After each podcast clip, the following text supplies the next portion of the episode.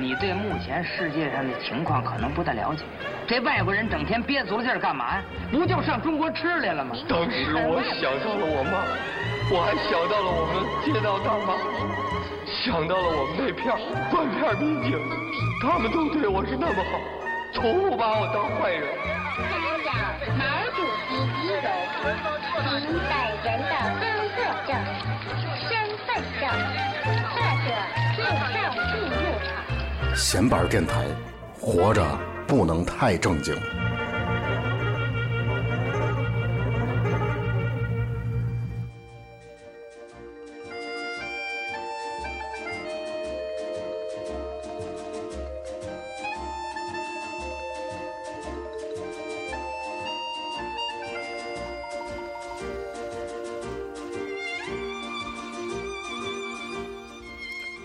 哎，各位朋友，大家好，这里是闲班电台，闲班电台啊，我是小明儿。我是头破。呃，我们的第三期的小金的节目也是下集是吧？然后开始对，第三部了，嗯，嗯，然后上呃前两集呢，我们回顾了小金平生的创作的一个过程吧，从呃战前到战后，包括他最后呃就是一生作品的一个串联吧。那么这期节目我们话题比较开放，嗯，要聊一聊小金他的电影对他的专业内部，就是说电影的这些导演啊一些影响，有一些后辈的一些影响是吧？包括那个我们对我们的生活的影响，对包括他的一些思考。对，其实咱们在呃上一期节目当中也说了啊，那个小金电影当中，他的一个永恒的主题家庭就是家庭的生活，是吧？其实我们每一个人都是家庭的成员，对家庭的一份子，对，有可能你，嗯，怎么说呢？家庭成员可能构造不太一样，对但是所经历的这种感情，其实大伙儿都应该差不多。对其实小金的这种电影的话，也是引发了大伙儿一些思考，是吧？对，包括很多呃欧洲、日本，还有就是亚洲很多的导演都是在延续小金的思考。呃，上期咱们包括提到了台湾的侯孝贤，侯孝贤对，最后放他那个歌儿是吧嗯？还是挺好听的。嗯，那他的一些思考，就是他曾经，呃，他曾经说过，就是说小金他是一个特别自信的人，就是说他对自己的这个电影的手法非常自信。嗯，怎么说呢？就是说，咱举个例子哈，你比如说张艺谋，他这一生拍了很多种题材的电影，嗯，对比如，说从这个大红灯笼高高挂到这个有话好好说，对差的挺多的。就差的特别多。然后你包括咱们两个做这个节目也是，因为咱们可能这个节目涉及，比如说足球啊、音乐啊、电影啊，或者很多，这正是因为咱们两个人没有对某个领域有深入的了解对，，所以叫营业二八道。对对，所以都是二八道。嗯，但是小金他就不是一个二八道，嗯，因为因为他对家庭这件事情就是研究的很深入，所以他这一生都是在拍这样同一个时代背景下的同一个题材，这是需要有非常强的自信才能够做到的。对，也是应该是有深深的这种思考在里边儿哈对。，然后咱们说说到那个何小贤嘛，他在呃零三年的时候，零三年也就是说二零零三年，小金的诞生的诞诞辰的四一百周年，然后是也是死的四十周年这样一个嗯纪念日里面，然后拍了一部小金的纪念小金的一个电影，叫做《咖啡时光》。嗯那后来左叔就是左小诅咒也左叔对也翻也唱了一首这样的歌，但是是是纪念咱们中国的一个人，那就不说了吧。然后这歌这这歌也叫《咖啡时光》，然后咱们现在来先听听这首歌，好吧？咱们那个先说一句啊，咱们现在这个设备有一定更新了，嗯，不光置办了这个，很开心，我们也对不光置办了调音台、话筒是吧？然后各种线，而且在这个刘瑞的帮助之下，基本上可以算是一个怎么说呢，迷你的一个小电台是吧？这种感觉的，嗯，啊所以更好的设备呢，还是希望能够做出更好的节目啊！一起来听这首歌。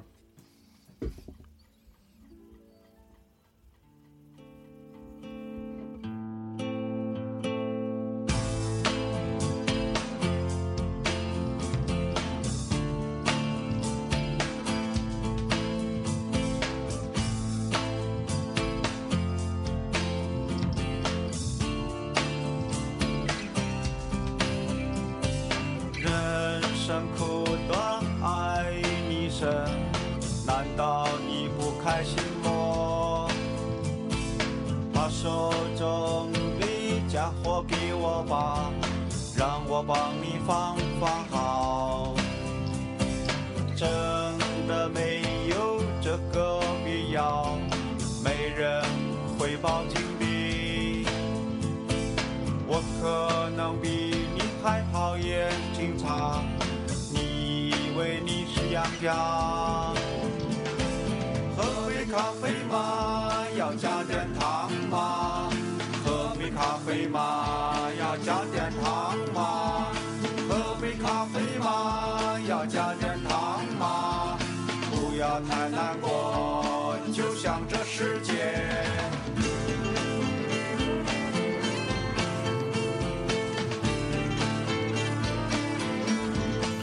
呃，挺好听。对，反正《左小诅咒》风格就是不好好唱，是吧？其实你发现一问题没有，就是左小这个歌啊，你要是说不听他唱，其实都特好听。对这个其实不是我的意思，是嗯，大部分普通群众的意对思普通听众的意思。我觉得这歌就算好听的了。对，相对是比较认真唱的。对，呃，然后咱们接着说说回来，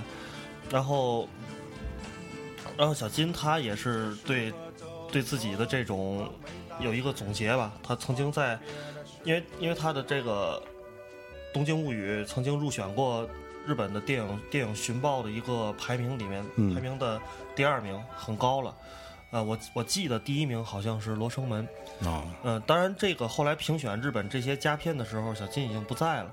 然后当时他说过这样一句话，就是说他通过试，他想试图通过这个孩子的变化，就可能是我们一开始是作为呃父母的孩子，那后来可能变成别人的父母，这样一个过程，来描绘这种日本家庭制度的一种崩溃。这是小金说的一句话。其实你说家庭生活的崩溃啊，这个听着挺吓人的哈。其实像咱们这个年纪啊，二十七八岁、八零后，都会 马上就要面临这个事儿。对，可能咱们的很多朋友已经度过了这个这个这个难关吧，可以说是。嗯，你你周围就是家庭生活，就是你的弟弟妹妹，我觉得咱们两个人可能生活是算比较西化的那种，包括可能一些作息习惯啊，一些平常呃生活的方式啊。但是，但是我周围，我比如说我的姑姑，或者是呃亲戚的孩子，亲戚的孩子，有的还是很很传统的那种对种。，就是我的哥哥吧，也是特别传统的一个人。其实，嗯，从小的时候，他对我的影响挺大的。他是一个特喜欢冒险的一个人，嗯，啊，喜欢汽车，喜欢各种新鲜的东西。对对，啊，就是连那个时候大分头是吧，草蜢裤这些东西，全是他教给我。全都涉猎是吧？对，从某种程度上来说，他是我年轻时候的一个榜样，或者说是偶像之类。但是，嗯，到近几年吧，就是我可能，嗯，就出去上学啊什么的，再回来看他，他每年都在变，嗯，然后越变呢，越觉得很像现在社会上的这种最普通的这种人。哦，就是就是你，因为你有一个变化，然然后用你的视角再来看他，就觉得他相对普通一些了。对，然后我想到一个一个事儿哈，我觉得就是你不你觉得以前的家庭生活，就是咱们的父母和咱们的爷爷奶奶，他们都是住在一起的，包括我的爸爸妈妈，他们在结婚之后都和我奶奶爷爷住得很近，甚至可能有的都住在一起，因为可能住房条件不太不太充足嘛那个时候，所以我觉得这种是相对传统的家庭生活。但是现在这件事儿，你放在今天基本上不可能，不成立了对首先，你结婚你必须得有房，你没有房你怎么可能结婚？对然后一般双方都很难忍受。你像你，你愿意跟你对象家里家里人住吗？肯定是不愿意。我也反过来说，更不愿意。对你就是就是女孩，她更不愿意和男方的父父母在一起住，她生活就会受到很大约束。所以我觉得也是，就是说这种时代变迁了，然后人们的思想观念也变了，这种和父母在一起住就是一个挺难接受的事儿。现在对，但是还会有很多这种遗留下来的这种观念，对这种传统，你根本是挥之不去的。嗯嗯、然后就会有，然后就会有阵痛，是吧？嗯比如说是，嗯，你是要自己住，你要结婚，你要单独独立，嗯但是父母他虽然嘴上说啊你应该独立啊，他也希望你独立，嗯。但是你真正当你独立了，他们是接受不了的，我觉得。对，然后就说到了咱们呃之前在预告节目的时候写过的一个，就是说爸妈为什么都特别喜欢看韩剧？你研你研究过这事儿现在也？不光是韩剧啊，现在那个《甄嬛传》就是讲这后宫的故事，嗯对，其实也都是中国传统的一些观念的缩影。对，是吧？然后我印象特别深的就是我妈那时候经常看那个有一个韩剧，叫做《澡堂家老澡澡堂老板家的男人们》，男人们还是女人们，我忘了。我记得是男人们男火的这个，对对，呃，为什么我妈特别喜欢那个？我就分析了一下，就是在那个电视电呃电视剧里面吧，你会发现所有的家庭成员他们永远都是在一起，就是爷爷奶奶，然后是爸爸妈妈，爸爸妈妈可能有很多兄弟姐妹，然后下边就是第三代的这些孩子，全部都住在一起。然后就算不住在一起，基本上在那电视剧里啊，这个这个角色每集里边肯定要出现一次。那基本上平常生活就得两天就得来一次，这是不是从侧面说这韩国的房价是可能比咱这还贵？我操！都住一块儿是吧？对，就是他们就可呃，我觉得咱们的爸妈肯定都挺崇呃喜喜欢这种，对，因为可能韩国或者日本啊，他们的这种家庭的结构，呃，也许比咱比咱这儿要保留的更好一些，更原生态一些啊。因为毕竟也没去过，只能你说电视剧它的这种电视剧真实度是吧能能有多大也不一定。就是就是反正都都希望得到那种传统的家庭生活方式，但是又又又被这种西方的生活方式所所所所改变吧，对吧？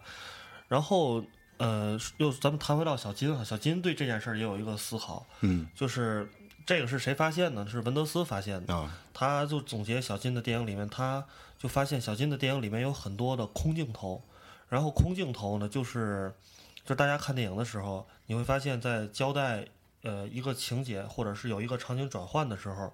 之前会插入一些空的，就是景色没有什么情节是吧？他就纯拍一个楼，或者说拍一个风景这这种的。对，没错儿，就是怎么说呢？就是跟情节没有什么关系这种镜头，比如说交代一下这个城市的环境啊，交代一下这个附近的一些一些一些景色，或者是这个主人公们住的地方。然后文德斯就从这里面发现了小金经常会拍一些霓虹灯，这些霓虹灯都是这种拉丁字母，或者会拍一些日本人在打高尔夫球，或者是日本人在玩棒球。一些特别西化的东西啊。对，就是特别西化的东西。然后就是他就觉得，就是小金他，因为他的这个电影相对就是说这种象征的成分少一些，情节都比较朴实，所以就是这些这些简短的镜头，恰恰又表达出了小金内心的一些想法，就是说我们现在这种。东方的传统的生活已经被这些西方的这些文化符号入侵了，一对些入侵了。比如说，就是最简单的西方帝国主义的符号，就是嗯美帝的符号就是可口可乐，对是吧？就是这个是一个非常符号化的东西。当你看到在这个公路上可口可乐的送货车，或者是可口可乐大广告牌的时候，你就会觉得这东西其实跟咱们这个中国人的这种想法差距挺大的。对，这可乐刚进中国的时候，大伙儿就是用很久去习惯这个饮料哈。对，就是都需要一个接受的过程。但是当你接受了这些符号化的东西，你的生活也被这些东西就潜移默化的改变了。嗯，没错，其实哎呀，有的时候像你刚才说的啊，咱们嗯。可能生活上感觉挺西化的，实际上在有时候自己想一想，在自己内最内心的这个最深处嗯，还是东方人的骨，对思维方式是永远不会变的。对。行，咱下面听首歌吧，那听一个也是西方的一个另外一个入侵我们的符号摇滚乐。Nick Cave 啊，你可以，然后呃，简单的说一下，然后这首歌呢叫做《Far Away So Close》，就是咫尺天涯。嗯，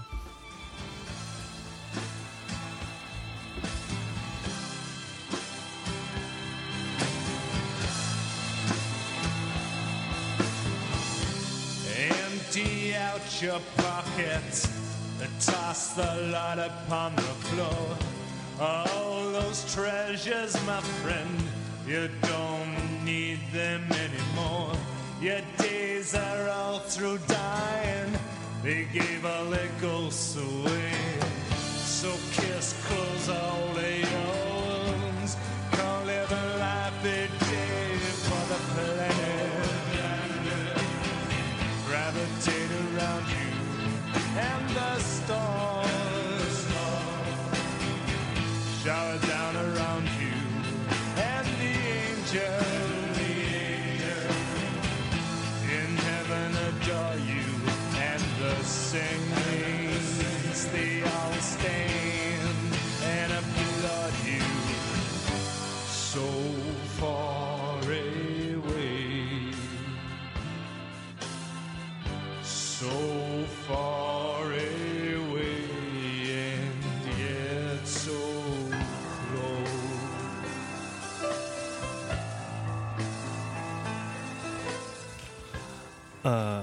这个歌呢，文德斯有一个同名的电影，这也叫、嗯也叫 Far Away So Close，啊，对，呃，中国的有一句话诠释的特别好，叫咫尺天涯，咫尺天涯对，直接翻译成这看起。来特远，实际特近。对，这个然后大家有兴趣可以找来这电影看看，就是他从一个欧洲德国人的视角来来看这个家庭的一个，也是这个家庭的一个一个事儿。哎，其实我忽然想到一事儿啊，就是说，你说说到德国的这个家庭，其实您说这个是啊，像这个白种人、黑种人、黄种人，长得挺不一样的，然后可能生活习惯上也有各种不一样。对，但是你说实际上能差多少？对，就是大家基本上都会面临这样一个生老病死的过程。我一直在琢磨这个事儿啊，有时候在说各种种族隔离啊，然后包括政治啊、美帝侵略，是不是？共产主义，然后等等这种对抗，实际上都是人嘛，都是 human being 嘛，对吧？英语都是一样的。嗯呃，操，这让我有点忘了说到哪儿了，是吧？不是，就是不知道该怎么接下去了。一下升华了哈。对，咱还说回到说回到小金吧，对对对呃，说回到小金吧，呃，然后那个另外就是，呃，我还说说一个，你哎，你讲讲那个吧，就是那个啊芬兰那哥们儿的事儿啊，嗯，郭利斯马基啊郭利斯马基，大伙儿可以记一下啊。这个导演特别有意思，芬兰的一个导演，一个特冷的地方，就是提起芬兰就得穿穿特别厚那种对。呃，就是我知道这个导演也是通过小明儿介绍，呃，吉姆贾木许的一个片子，嗯地球夜》Night Night on Earth 这个片子，嗯，这片儿的最后一段啊，它是讲的是几个醉汉打车在赫尔辛基的街头啊，然后这个片子的导演就是格里斯马基，嗯，这个也是在芬兰特别有名，基本在国际上也是很有名的一个导演是吧？他对小金的这种尊重啊，可以说就是五体投地。对对他，他每次这个一天的工作结束之后啊，他就会回到自己的这个影棚，摄影棚。这个影棚里边呢，摆着一个小金导演的这个肖像，两张照片。在地下室里边，地下室里两张昏暗的灯光是吧？两张小金的照片，然后他每次都会坐在那儿特颓废那种蔫儿吧唧的，在那儿说：“呃，小金导演，我是国立司马基是吧？您是我的偶像吧？”对然后我拍了十一部还是十二部电影啊，对，都都是因为你，对，都是因为你，但但是是拍的特别不好。对，都挺嘚儿的拍的，然后他其实就是把小金当成一个人生导师和精神支柱这种感觉的，对，然不后夸张哈。呃，那个，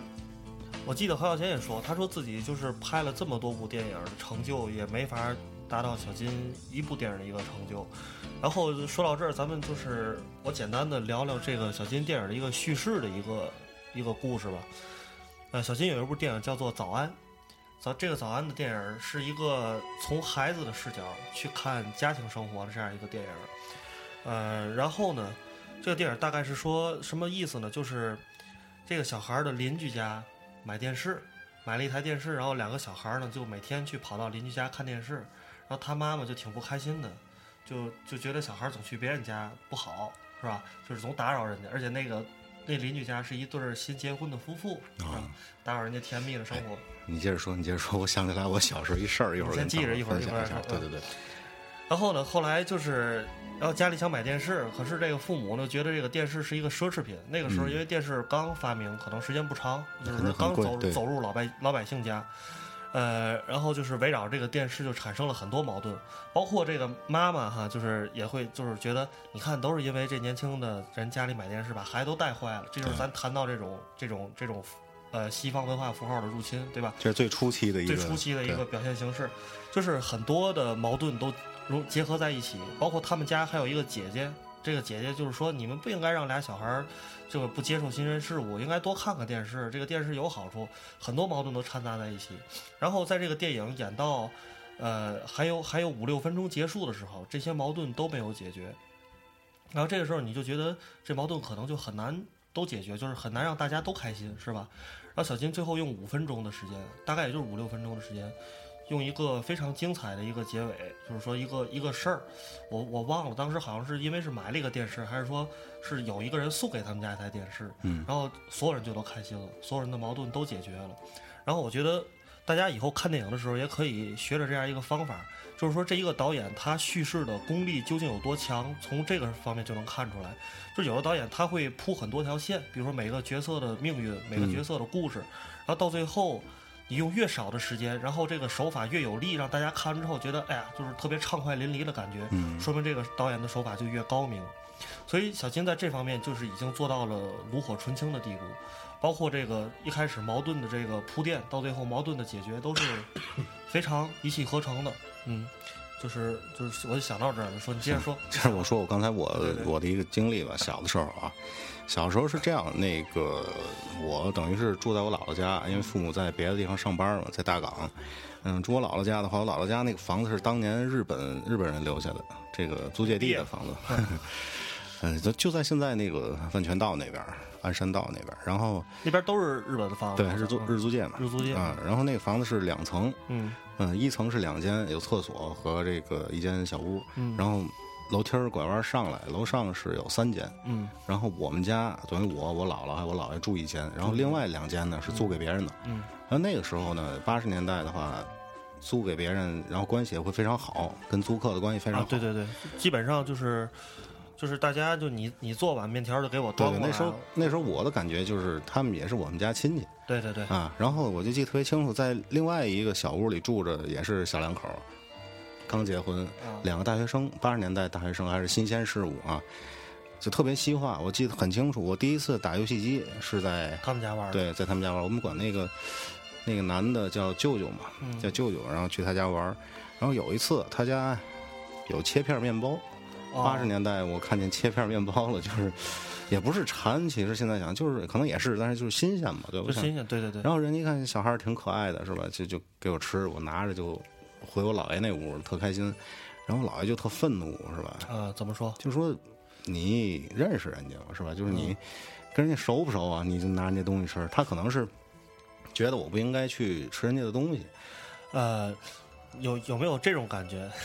就是我瞎说啊，啊。比如说你当时拿回来的是一个是几个肉包子，就是这很平常的东西，你姥爷可能觉得没什么，但是这个切片面包有点扎眼，他就觉得挺扎眼的，或者这东西挺贵的，可能对就是说人家对吧？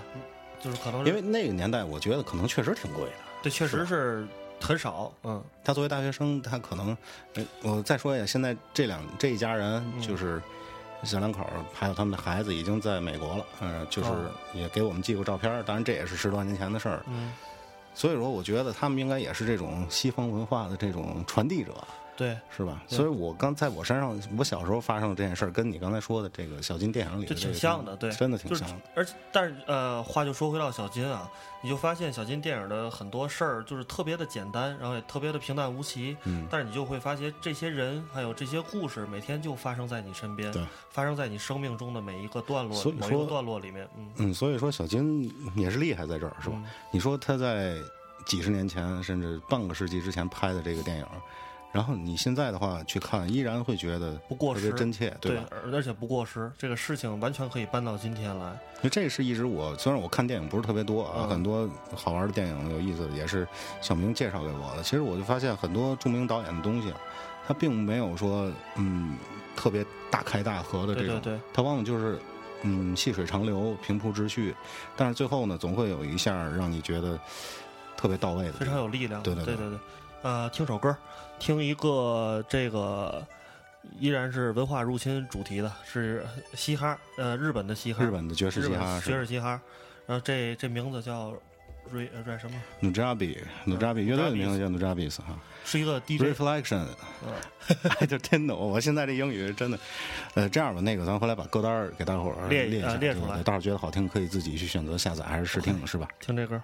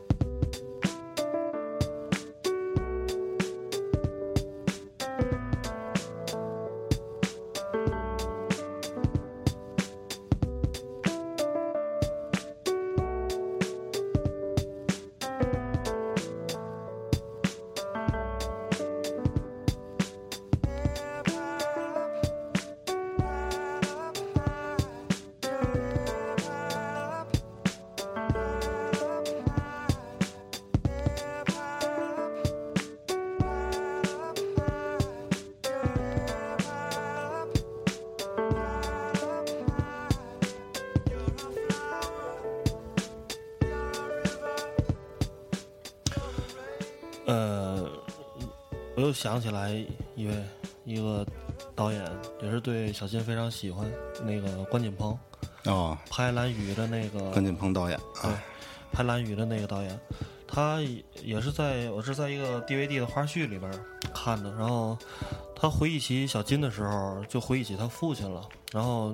因为他父亲就是去世的很早，大概在他十几岁的时候就去世了。然后后来他看《东京物语》的时候，就想起来了这个当时他父亲的很多的一些做法和很多对他一些熏陶，他当时都不理解，长大之后才理解。嗯，然后关锦鹏说到这些时候也非常动情，哽咽哽咽对对，一直是哭着把这说完的。我当第一次看的时候还挺不理解，觉得这为什么有什么可哭的？后来他觉得这个，因为他是因为父亲这个这个事对，儿，是因为父亲，然后呃，怎么说呢？小金的电影让他想起了自己跟父亲的这种关系，对很多事情啊，可能一些关系里边，他没有能够完成的一些，可能对父亲的一些孝敬啊，或者对父亲的一些理解。我觉得关键其实是理解，一些沟通，可能对他的做法当时可能不太理解。然后呃，说一个小金电影里不错的一个情节吧，我觉得也是大家如果感兴趣的话，可能真的能找来一张小青的 DVD 能去看。我觉得这哎，对了，一会儿你一定得给大伙儿推荐一些片子啊，小金电影必看，比如说必看 Top Five 必必看前五部这种。那就 Top One 肯定就是《东京物语》，就是最有名的这个。我就说想说《东京物语》嘛，呃，其中有一个情节特别好，就是这个一对老夫妇，他们想到东京来来找来找这个他们的儿女，然后就是说在家可能自己住的话，自己生活特别不便，然后就想跟父女父呃儿女一起住。到了东京之后呢，发现儿女们都特别忙，就是没有时间陪他们到东京转转或者看看。儿女就跟他们说：“你们老两口也能走路，就自己出去玩呗，对吧？公交车、地铁都那么方便，为什么需要我们啊，对吧？”老两口就出去转了。转的时候，我就发现有一个镜头，就是他们两个在一个建筑物的天台上，然后后面的远景就是东京的高楼大厦。然后这老老头儿就缓缓的就说：“哎呀，东京好大呀！”就是说那个，然后好像我们就是要是一不小心就走丢了，就回不了家了。就是说到这儿的时候，就特别伤感啊。然后他们还说，我记得就我看了一些片段吧，嗯，说这个东京真的是属于年轻人的这个地方啊。呃，时间反正差不多，咱今天可能聊的还还没聊够，是吧？这确实没聊够对，这个半个小时很多事儿嗯，都说说不完哈。咱说说那说说咱们一些节目的问题吧。行，更新的时间，你说嗯？呃，今天就是我在微博上也看见很多朋友在关心啊，这个微博呃，我们这个节目什么时候更会更新？嗯是这样，如果闲班电台的话，就是一些纯扯淡闲班的这个嗯节目，我们会在每周一和周四进行更新，因为这个时候可能觉得大伙儿周一嘛挺挺烦的，是吧？周一相当烦了。对，给大伙儿解解闷儿。周四嘛是这个狂欢之前的一即将段沉寂，对对对对也可以给大伙儿做一个呃预热吧，预热是吧对对对然后像这个嗯，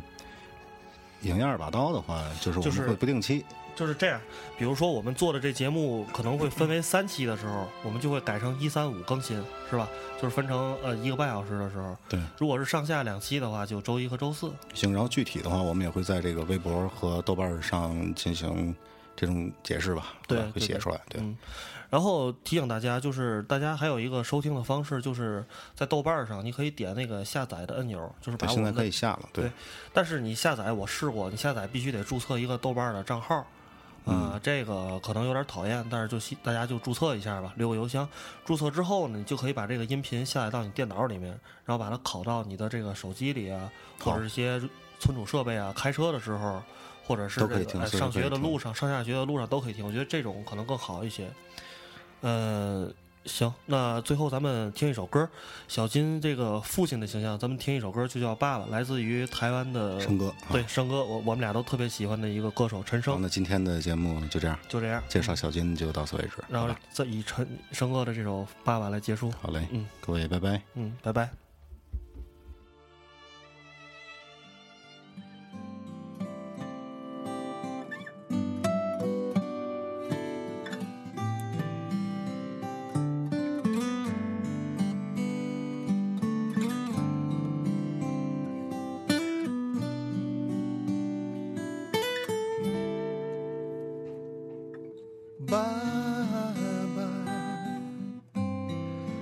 昨夜来到我梦中，在梦中看着你无语。后来我踢掉被子的时